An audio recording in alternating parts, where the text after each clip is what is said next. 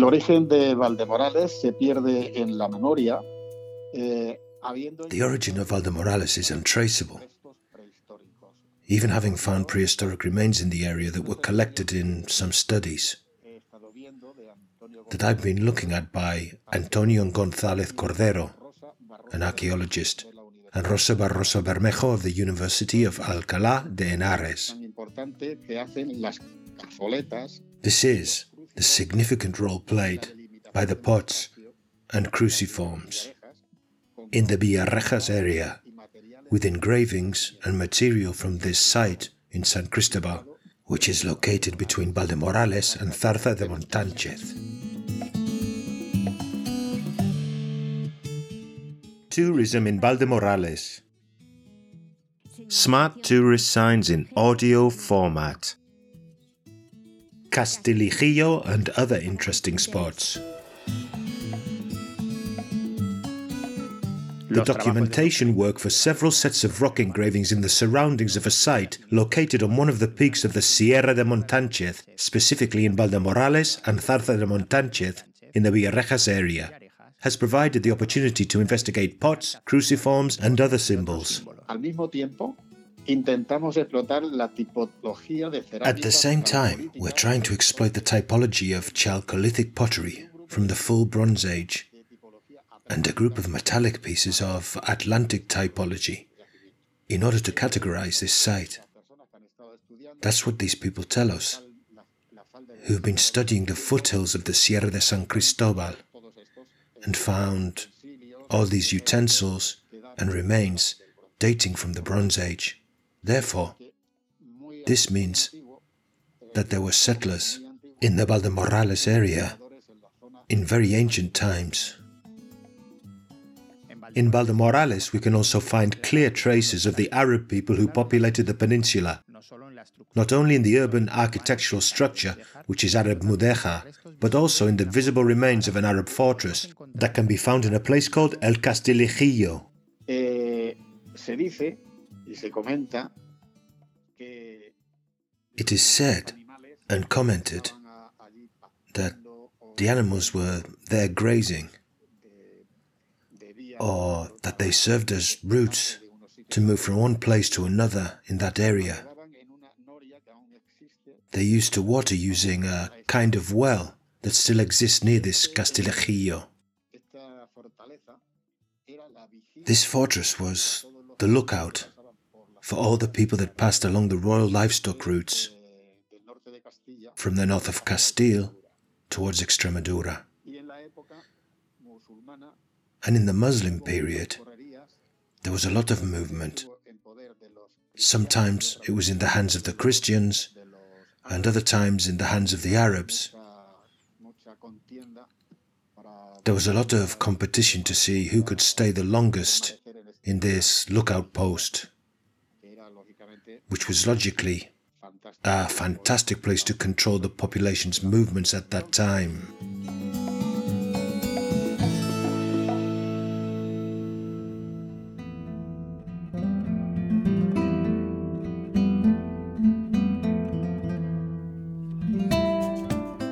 This place can be seen perfectly from another called La Curva, the curve. It's a very characteristic place, well known by the inhabitants of Valdemorales.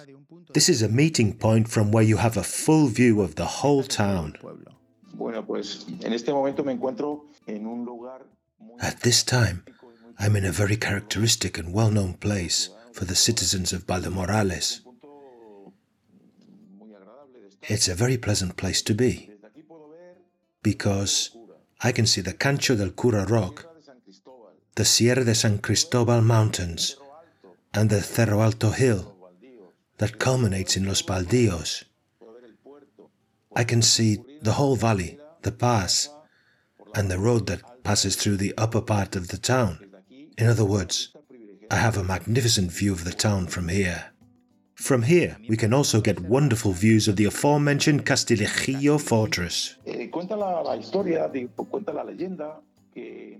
Legend dictates that before leaving, these men had a small treasure there, which they had really, really hidden in the fortress. Legend has it that it was a golden goat, but there's no evidence, no literature that I know of. Nevertheless, it's still there. Castilijillo is the site of this lookout post. It's not known how long ago. The inhabitants abandoned it. It seems that the golden goat was left behind, but it's not been found. But the story of the golden goat is not the only anecdote about the fortress. There's another that shows us that this was a significant place for many years. Legend has it that the Castilijillo fortress was on a high point, and men came with their horses to drink water from a container, a well, known as the Noria de la Encalá. It is no more and no less than a name for a reservoir, which is also a type of well because it's excavated and the water emerges. In other words, it emanates from it. But legend has it that these men, who were at the top of the fortress, came with their horses, but not overground. Over time, they had dug a tunnel that took them from the top of the fortress on their horses to the Encalá well where they watered their animals, and then they went back.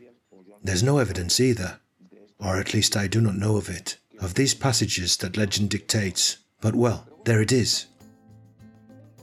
From La Curva, the curve, we can also see the so called Cancho del Cura, full of legends that are not exactly true. Mm, I can also see the Cancho del Cura. It's more or less the same thing. Normally, the name is not a coincidence, but having talked to my predecessors and local people a lot, I do not know where the name came from. Someone says that it once served as a hideout, or refuge, or I can't pinpoint anyone that took part in that profession.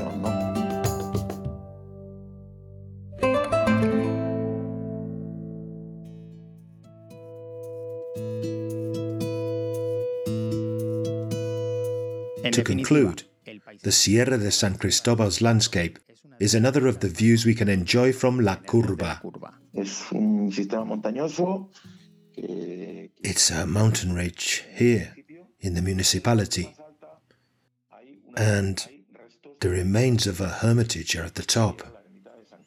It was the hermitage of San Cristobal, Saint Christopher. What's the issue?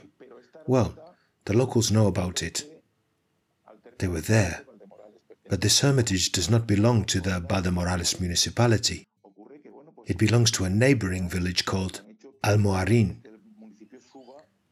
However, the proximity has meant that people from the municipality go up and know where the remains of this hermitage are. It's a beautiful mountain range for hunting and other sports such as paragliding and I can also see the valley. At first, closer to me, there are all the houses that form the center of Valdemorales, and then the valley, moving away. And then you go up to a zone known as the Pass area. There's a microclimate there in the Pass that occurs due to the altitude and humidity in this area, where the arbutus trees grow. They occur almost nowhere else in the town, and on the other side I can see the Cerro Alto Hill,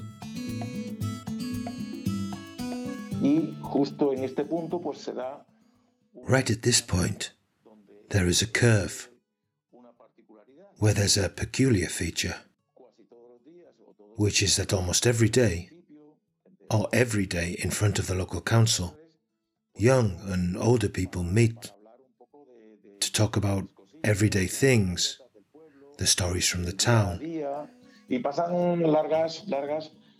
And they spend a long time there. It's a place of spreading the latest news about what may have happened in the town. And everyone's responsible for commenting, spreading, clarifying, criticizing, etc. El Mentidero, the gossip mill.